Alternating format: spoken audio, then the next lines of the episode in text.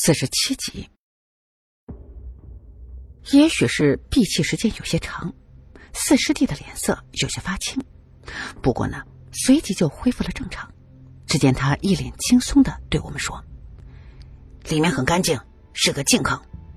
净坑是他们盗墓行里的暗语，意思是里面没有什么防盗的机关。如果是脏坑，那就正好相反。”说明里面有很多的机关埋伏。王安北他们师兄弟五个人，个个呢都有着自己的绝活。他们的师兄常常告诫他们，吃盗墓这碗饭的人不能够独来独往，必须得有人合作了才能够保得全身而退。所以呢，他们师傅就将毕生的绝技分别传授给了他们五个人，为了也是希望他们能够兄弟同心。不要因为利益而相互的猜疑。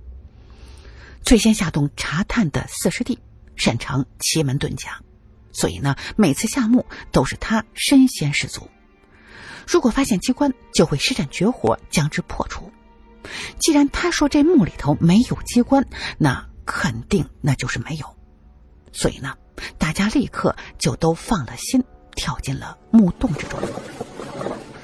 王安北一进到墓里头，立刻感觉到这个墓道有些与众不同。幽暗的墓道之中，竟然是一幅壁画，一个题字都没有，这就有些反常了。古人通常喜欢呢，在自己的墓中向后人歌功颂德自己的一生的伟绩，而且呢，更多的都是能多夸张就多夸张。像是这个墓道，一个字都不写的，他们呢？还是头一次见到。穿过墓道，王安北他们呢几个就见到前殿大门，这是一道石门，上面雕刻着九条盘龙，个个是面目狰狞，毫不威武。像是这种木门，通常后面呢都是有着顶门石，当然也有用棺材顶门的情况。四师弟的身手敏捷的爬到了木门的上方。就见他在上面轻轻敲击着上面的石板，像是在找着什么。突然，有一处石板的敲击声明显和其他处不同，里面应该是空的。就见四师弟的手中多了一个金刚锤，对着那处石板又快又狠的敲了下去。只听啪嗒一声，那块石板竟然是应声而碎。四师弟将头伸进去看了一眼，然后回头对下面的王安北他们说：“门后面有个石球，看着应该是正好卡在地下的凹槽里。”大师兄在下面担心的问：“多大的石球啊？你一个人能够抬得动吗？”四师弟笑了笑说：“嘿，不算大，应该是没问题。你们呢，先在外面等一会儿，我现在呀就钻进去看一看。”说完。四师弟就施展他的缩骨功，从那个不到一尺的小洞口就钻了进去了。大师兄见他已经进去了，心里呢多少是松了口气，可是嘴上还是不放心的对他说：“哎，你自己小心点儿。”放心吧。四师弟的声音很快就淹没在了石门后面，剩下的几个人这个时候呢，心都提到了嗓子眼儿。如果此时里面发生了什么意外，那真的是大罗神仙也难救了。正在几个人惴惴不安的时候，就听到石门后面传来一阵的石球滚动的声音，紧接着就听到咔嚓一声，就见石门被人从里面慢慢的打开了。几个人见状，立刻从外面一起用力的向推，这道沉重的石门被他们推开了一个一人来宽的缝隙，几个人呢立刻就鱼贯而入了。一进前殿，里面赫然出现几匹威风凛凛的石马，还有一些兵器和盔甲。看来，这个古墓的墓主生前呢，应该是一个立有赫赫战功的武将。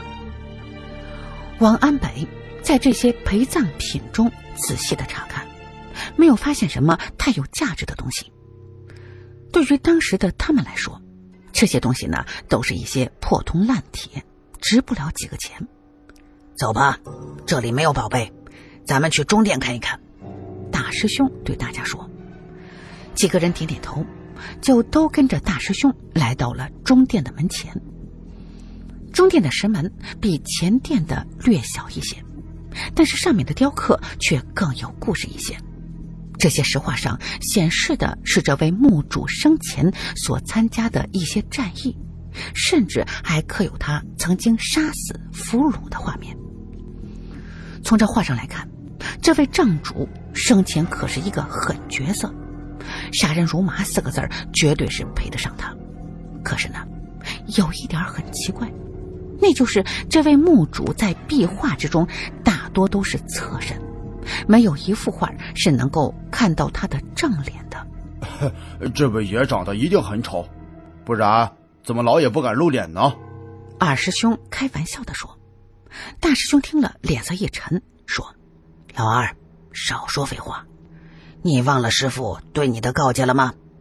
二师兄脸一红，立刻陪笑着说：“ 呃，记得，记得，我保证从现在开始绝不乱说话。”原来，二师兄这个人呢，哪儿都好，就是这嘴太碎了。因为这件事情啊，师傅没少说他。虽然他们干的这行呢，本身就是损阴德的事儿，可是戒墓之后，还是有着不少的禁忌的。说白了就是，你去别人家偷东西，还骂人家主人，你说这家的主人会对你客气吗？所以呢，他们的师傅就曾经一再的告诫他们。下到墓中之后，千万不要说半句的对墓主不敬的话，否则，如果因此不能全身而退，那就怨不得别人了。大师兄呢，见自己的二师弟已经知了错，也就不再深究。毕竟现在可不是在地上，必须呢全神贯注的保持十二分的警惕。鬼知道会在什么地方突然冒出一个机关暗箭来呢？这个时候，大家一起仔细的观察着这道石门。它虽是不如前殿的石门气势逼人，可是呢，却比前殿的门要难开得多。只见这道石门上既没有门环，也没有门廊，就是突突的两块石板画。四师弟呢，也是眉头紧锁，一时之间不知道从什么地方下手。突然。就听到站在一旁的王安北咦了一声，几个人呢立刻就回头看向了他。王安北在这几人之中行三，正好排在中间，也是几个徒弟之中最得师傅疼爱的一个。所以呢，他的身上除了自身的本事之外，还对其他的几个师兄弟的本事也略懂个一二。于是呢，就当所有人都不知道这道石门如何打开的时候。他却发现了这个门上的一个精巧之处，呃，你们没有发现吗？这个门上的几幅画都有一个共同的特点。王安北指着壁画问他们，其他几个人看了一会儿，都是连连摇头，说是没发现什么共同之处。这个时候，就见王安北用手指了指这些画中的墓主所拿的一口宝剑的剑柄之上，似乎呢。都有一个不太起眼的凸起。被他这么一说，其他几个师兄弟儿这才发现，果然，每幅壁画上都有。这时，四师弟伸手轻轻的触碰一下其中的一个凸起，居然是活动的，应该呢是个机关。王安北仔细的查看了这几处不怎么明显的凸起，然后呢，对几个师兄弟说。这个机关如果开错，搞不好就会出现什么变故，大家都要小心一些。四师弟听了之后，就在心里盘算着该如何打开这道石门。以他以往的经验，像是这种机关呢，如果不是以一定的秩序或者是规律打开，那么就肯定是必须同时开启才可以。怎么样，有多大把握？大师兄问。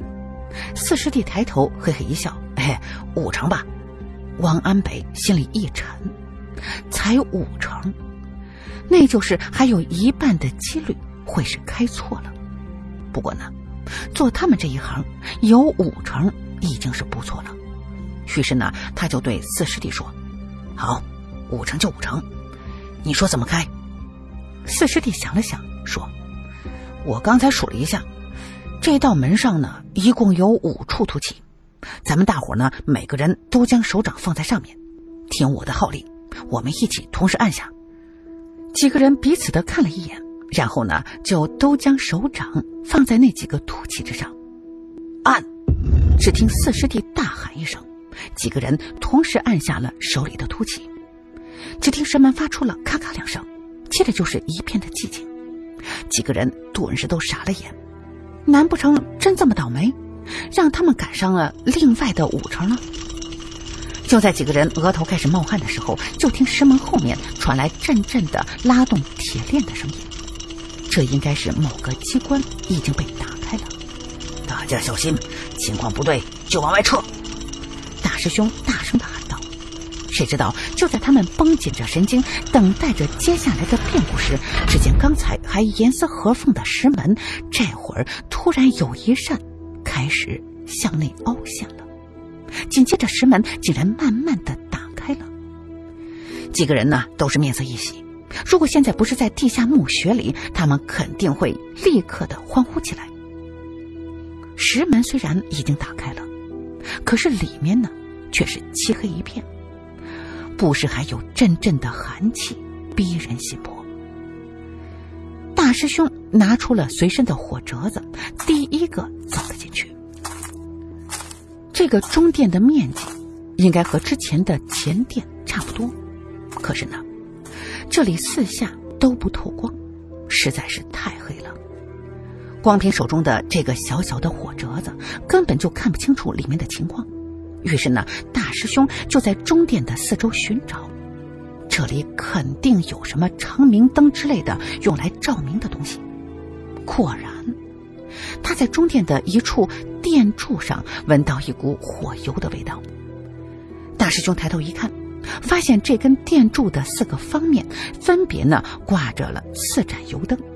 于是呢，他就用手中的火折子点燃了其中的一盏。紧接着就听到砰砰砰三声，其他三盏灯竟然也跟着一起的点着了。看来，这四盏灯的下面肯定是有机关相连。其他几个人看大师兄点亮了这电柱上的油灯，也就纷纷的仿效。于是，随着所有电柱上的油灯被点亮之后，四周的景物立刻的呈现在眼前。只见这个中殿之中，摆着一个个的大号的木箱子，还有一些半人来高的大酒缸。他们几个看到那几个大箱子，都是眼前一亮，这里面肯定装着一些值钱的陪葬品。王安北第一个走了过去，用小刀用力的一撬，面上的铜锁就应声而开了。大家围上前一看。发现里面装着的竟然是满满的一箱子的银锭子，几个人呐都有些失望了。这东西如果是在前朝，那可就是钱；可是呢，现在早就是民国，市面上早就已经不流通这银子了。这么一大箱肯定是死沉死沉的，他们几个人千山万水的搞这么一个回去，太不划算。我就不信没别的东西，接着开。王安北一脸不甘心的说。于是呢，几个人很快就把剩下的几个大木箱子通通的打开了。结果，里面不是银锭子，就是一些兵书之类的，没有一个合心意的东西出现。大师兄这时呢，掏出身上的怀表看了一眼，已经后半夜三点了，应该用不了三个小时就天亮了。他们几个人呢，必须在天亮之前出去，到时候不管能不能找到宝贝，都不能够在此多留。走去后殿，这棺材里总不能全是银锭子吧？二师兄愤愤地说。汪安北站在中殿左右看了一眼，说道：“这南北两个配殿呢，肯定是陪葬的女眷，他们的棺内应该有首饰之类的东西，那东西应该值些钱。”几个人一听，立刻就心中一喜，总算这趟没有白来。他们呢，先来到南边的配电前，殿门是打开的，这呢，也许是为了方便墓主的行走。毕竟这墓里的构造都是仿着这墓主生前的房子建造的，你总不能进自己的媳妇儿的房间还要用钥匙打开吧？结果呢，一行人进去之后才发现，这里面的陈设极为的简单，一点也不像是女子的闺房，倒更像是男人的。里面的墙壁之上挂满了字画，特别像是一个书生的房间。配殿的正北方摆放着一口黑色的漆棺，看规格呢也非常的普通，怎么看都不像是墓主原配该有的待遇。他们走近一看，黑棺的后面还挂着几件衣服，仔细一看，竟然是男人穿的官服。几个人立刻就傻了眼了，这是什么情况？这个男人是谁呀？怎么会出现在这墓主的配殿里呢？这个墓主会不会会不会是个女人？最小的尸体忐忑不安的说。王安北听了，给了一个脑崩。你看外面的那些东西，像是女人的陪葬吗？啊，遇事啊也不动动脑子。被王安北骂了之后，小师弟呢也是一脸的委屈的说。如果不是女的，那为什么这陪殿里头陪葬的都是男的呢？他们几个人呢，也都是一头雾水。不过既然已经进来了，总不能棺材都不开就给离开了吧？管他是男是女，先开了棺材再说。像是这种大墓呢，通常在棺中肯定有不少的好东西。五师弟呢，是几个人中的开棺高手。特别擅长关中取宝，就见他来到了黑棺前面，仔细的查看着这个棺材的构造，然后一脸轻松的对他们说：“嘿，这个棺材很普通，直接撬开就成，里面肯定没有什么机关消气。”几个人听了，就都放心大胆的一起动手开棺。不多时，这口黑色的漆棺就被他们打开了。开棺之后。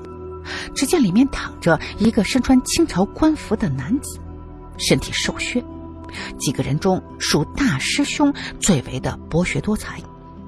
他看了一眼男人胸前的补符，立即就认出这个人只不过是一个四品的文官。可是这个人又是何德何能，才会成为一个王爷的陪葬人呢？这怎么想，这都不搭呀！而且呢，更为让人惊奇的是，这个普普通通的四品小官脸上竟然罩着一张黄金面具。五师弟探身细细的打量着，却是发现这张面具紧贴着尸体的脸颊，不知道是用什么东西嵌在上面的。从外表上看不到一丝的尸体的脸部的皮肤。呃，这是什么东西？二师兄吃惊的说：“能是什么东西？说话注意点儿。”大师兄不高兴的说。二师兄听了之后，立刻双手合十，对着关中的男子说：“啊，这位前辈，小的刚才不是有意冒犯，请您不要见怪啊。”王安北见五师弟迟迟没有下手拿下这个黄金面具，就着急的问他：“怎么样？这个面具能够取得下来吗？”五师弟来回的看了半天，也是急得满头大汗。三师兄，不是我不想取下这个黄金面具，可是我实在看不出这个东西是怎么镶嵌在他脸上的。如果贸然的强行取下，只怕呢会将这具尸体的脸给毁了。王安北一听就知道，这肯定是不行。他们的师傅呢，曾经给他们立过规矩的，无论是进到什么样的墓中。也无论能不能取到宝，都不许损坏墓主的遗体。干他们这行的，不是没有人这么干过，可是呢，最终都只能落得一个不得好死的下场。所以呢，他们的师傅在领他们入门之前，就会把一些规矩讲好了，一旦违反，立刻的逐出师门。